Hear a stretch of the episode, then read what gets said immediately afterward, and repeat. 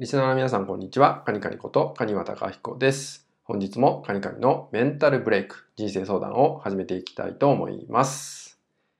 えー、本日ですね、お伝えしたい内容は、えー、コミュニケーションを通して自分の価値観を知るといったテーマでね、お伝えしていこうかなと思います。まあ、コミュニケーションってなると、え相手に自分の思いを伝えるとかね、相手の話を受け取るっていったように、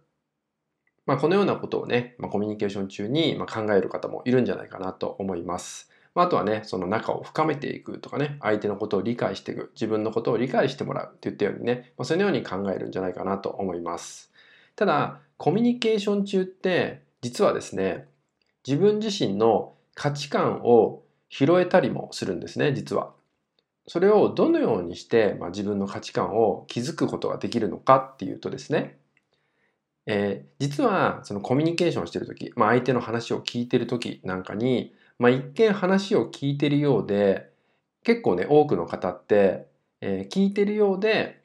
自分の頭の中で何か他のことを考えてたりするケースがあるんですよね。もしくは相手の話を自分のフィルターを通して聞いていたりとか、まあ、そんなことが結構起きてたりするんですよ。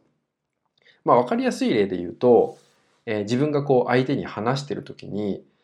まあ、相手がなんか簡単な返事をするって場面ってね、想像できるんじゃないかなと思います。もしかしたら、まあ、そんな経験もね、されてる方もいるかもしれません。で、これってちゃんと聞いてもらえてるのかなみたいな風に不安になっちゃったりとか、まあ、そんな思いも、えー、してる方もいるんじゃないかなと思います。で、この時って、まあ、相手がね、自分のフィルターを通して話を聞いちゃっているってことが起きてるんですよ。で、もしかしたらそれもあなたにも起きている可能性がある。で、大事なのが、そんな自分にいかに気づくことができるかなんですよね。あ、今、あんまり聞けてないなとか、相手の話をなんか流しちゃってるなっていうふうな自分に気づくことができるか。そこで気づくことができると、こういう話は自分って流してしまうんだなとか、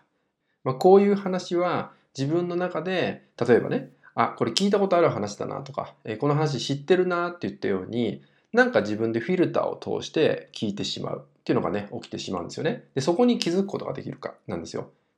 聞き覚えのある話って流して聞いてしまう自分がいるんだなとか、空返事しちゃう自分がいるんだなみたいな風に、えー、拾えるようになると、あ、自分ってえー、コミュニケーションの時に、まあ、こんな価値観がね出てきてしまうんだなってことも、まあ、気づけるようになってくるんでなんかこうコミュニケーション取ってる時に自分に対してね自分自身を観察してあげた時に、えー、流しちゃってるとかねあまり聞けてないなって気づいた時には何か自分の中のフィルター価値観っていうものが出てきている可能性があるんで、まあ、ぜひねそのようなものを拾えるように意識を向けてあげてもらえたらなと思います。